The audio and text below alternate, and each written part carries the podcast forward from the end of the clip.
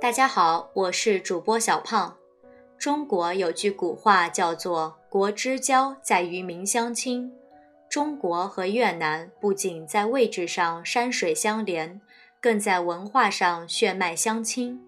近年来，中越两国文化交流日益密切，不断发展，合作潜力巨大。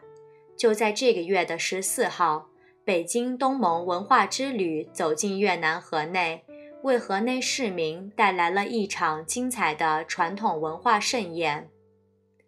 Kính chào các bạn thính giả thân mến, hoan nghênh các bạn đến với chương trình hôm nay. Trung Quốc có câu nói, ngoại giao quốc gia gốc ở sự thân thiết của người dân. Trung Quốc và Việt Nam là hai nước láng giềng có văn hóa tương đồng, quan hệ hữu nghị truyền thống lâu đời. Những năm gần đây, các hoạt động giao lưu văn hóa giữa hai nước ngày càng mật thiết, không ngừng phát triển, có tiềm năng hợp tác to lớn.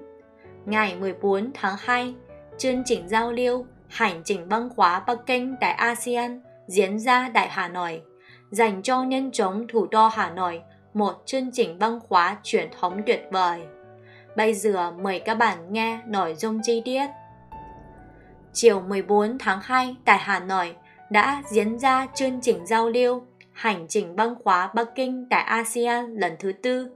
do Liên hiệp các tổ chức hiếu nghị thành phố Hà Nội phối hợp với Hiệp hội Hiếu nghị đối ngoại nhân dân thành phố Bắc Kinh, Trung Quốc và một số cơ quan liên quan tổ chức.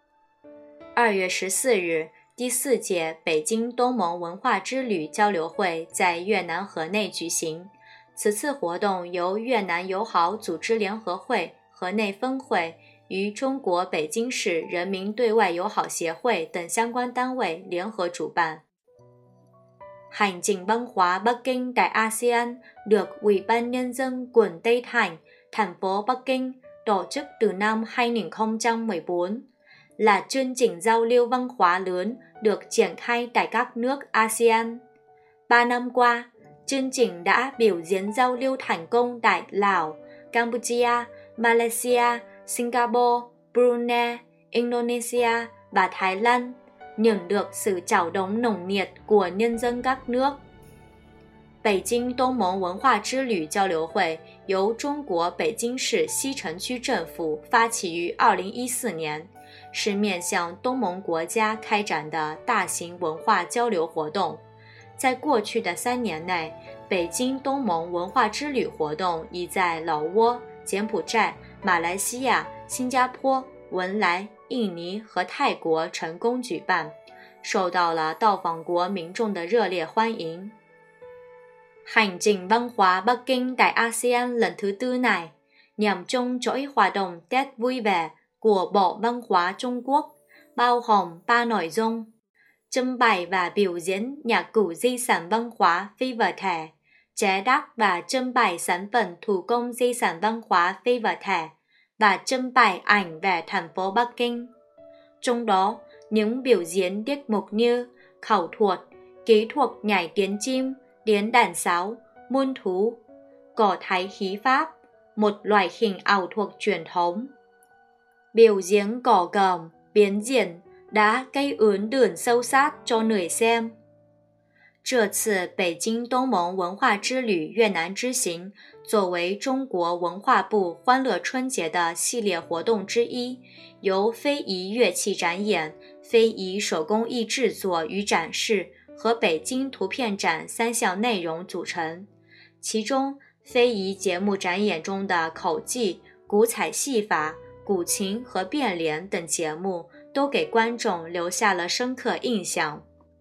Bà U Châu, trưởng đoàn đại biểu hành trình văn hóa Bắc Kinh tại ASEAN, bày tỏ sự kiện này sẽ góp phần thúc đẩy sự giao lưu và hợp tác giữa Bắc Kinh và Hà Nội trong các lĩnh vực văn hóa, du lịch, tiến thêm một bước thúc đẩy sự hợp tác giữa hai thành phố Bắc Kinh và Hà Nội, tăng cường sự hiểu biết, tôn trọng lẫn nhau trong lĩnh vực văn hóa giữa Trung Quốc và Việt Nam chúng tôi được biết rằng các bạn Việt Nam cũng có truyền thống tống đét cổ truyền. Có câu, chưa qua tháng riêng vẫn là Tết.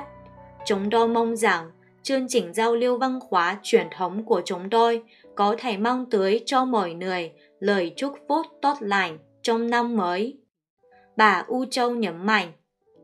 Bắc Kinh Đông Mông Văn hóa Chi Lữ Trung Quốc đại biểu đoàn đoàn trưởng Yu Châu biểu 示此次交流会有助于进一步促进北京与河内在文化、旅游等领域的交流合作，从而增进中国与越南之间对彼此文化的了解和尊重。我们知道，越南民众也有过春节的习惯，